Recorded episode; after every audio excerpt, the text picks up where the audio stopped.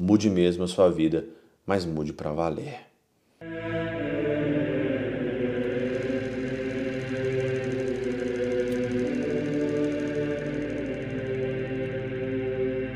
Pai, do Filho e do Espírito Santo. Amém. Olá, meus queridos amigos, meus queridos irmãos, nos encontramos mais uma vez aqui no nosso Teoses, Viva de Coriezo, Percor, Maria, nesse dia 13 aqui de fevereiro de 2024. Nós estamos então nessa terça-feira, sexta semana praticamente aí do nosso tempo comum. Amanhã já é a nossa quarta-feira de cinzas, graças a Deus, onde vai acabar aí com esse tema de carnaval. Hoje então aí o nosso último tema aí para exortar, para alertar a todos nós e amanhã começa o nosso grande momento, grande tempo de preparação para a nossa Páscoa, que é esse sinal maravilhoso do Cristo ressuscitado, e é isso que nós buscamos. Buscamos ressuscitar com Cristo, mas primeiro nós temos que passar pela cruz.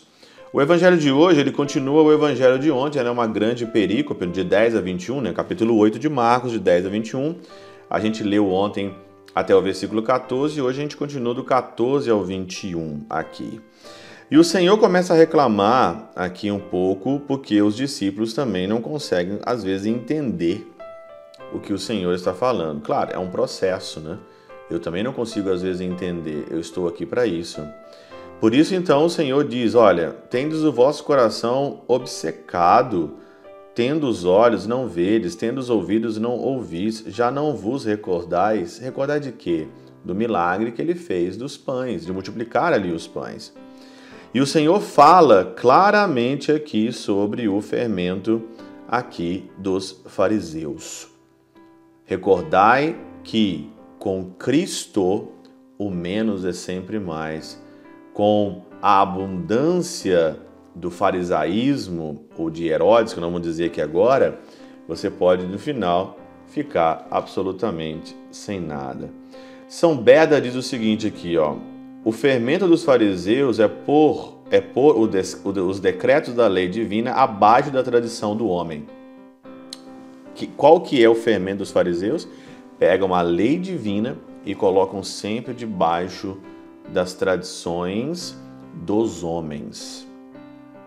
Como é o contrário, né? Nós estamos colocando aqui a lei divina acima de qualquer coisa, acima do homem, da tradição do homem. O que, que o carnaval faz? O que, que o mundo faz? Coloca o homem como centro. Coloca o homem como centro de tudo. Coloca esse mundo como centro de tudo. E é esse o fermento que está levedando hoje na nossa sociedade. O fermento que nós vamos dizer aqui agora. Pregar a lei com palavras, mas contradizê-las com efeitos.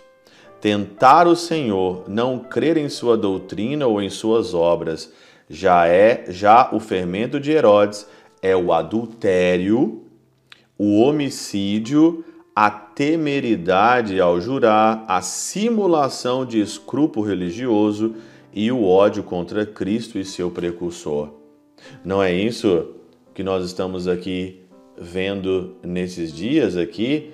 Quantas famílias destruídas pelo adultério, quantos homicídios aconteceram aí, quantas pessoas embriagadas, quantas pessoas se vendendo a preço de qualquer coisa, quantas pessoas aí passando na mão de todo mundo, quantas pessoas aí jurando uma alegria, se divertindo, achando que a vida é isso, achando que estão aí fazendo. Isso é, é, o, fermento, é o fermento da maldade que vai levedando a nossa sociedade e nós aqui estamos para buscar a verdade.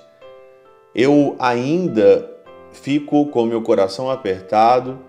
Quantas pessoas, né, participam desses ambientes carnavalescos e depois então vão como santinhos para a quarta-feira de cinzas amanhã, vão como santinhos para a igreja e vão comungar ainda sem nenhuma confissão, sem nenhum arrependimento, sem demonstrar nenhuma nenhum sinal de conversão, de arrependimento. De fazer de si um objeto, de fazer do outro um objeto, porque o coração está obcecado, porque acham que não tem nada de errado. Acham que não, pra quê? Tô me divertindo, eu me diverti, não fiz nada, ai, não sei o quê. Quantas pessoas aqui nós estamos vendo aqui aos nossos olhos nesses dias, quantas pessoas ainda vão começar uma quarta-feira e quantas nem vão começar não entendendo absolutamente nada o que Deus quer não é aqui um, uma simulação religiosa, como aqui diz São Beda. Não é aqui uma simulação no íntimo. Existe uma grande revolta contra Deus. Uma grande revolta contra a castidade, contra a pureza, contra a santidade. E ficam aí nesse simulacro religioso onde não convertem o coração. O coração, ele começa a se converter pelo arrependimento sincero e pelo desejo mais profundo de ser uma outra pessoa, de ser um novo Cristo, de se converter. Quando não existe conversão, quando não existe um esforço mínimo para se converter e viver uma religião de simulacro, seu coração nunca vai se converter. Vai chegar outros carnavais, vai chegar outras festas, vai chegar outras oportunidades de pecado. Até quando? Até quando vamos ficar um pé ali, um pé cá? Até quando nós vamos ficar um pé ali, um pé cá? Até quando, meu Deus do céu, nós vamos nos decidir por Cristo realmente? Então aproveite essa oportunidade que nós vamos iniciar amanhã nessa quarta-feira de cinzas. De fato colocar no teu coração, eu quero é Cristo. Eu quero o Senhor. Nada neste mundo me satisfaz, nada neste mundo traz a paz que eu quero, nada neste mundo, esse mundo me destrói, esse mundo me usa como um papel e me amassa, joga fora, a minha vida não é reciclável, eu não consigo reciclar a minha vida. Quantas marcas nesses últimos dias ficaram nas almas das pessoas que só o Senhor pode reparar, só o Senhor pode curar só o Senhor pode restaurar o teu coração. Então aproveita. Vamos aproveitar esse tempo que está chegando, esse tempo da quaresma, para de fato a gente mudar o nosso coração, mas mudar de uma forma sincera, não de um simulacro, achando que tudo é normal. Mude mesmo a sua vida, mas mude para valer.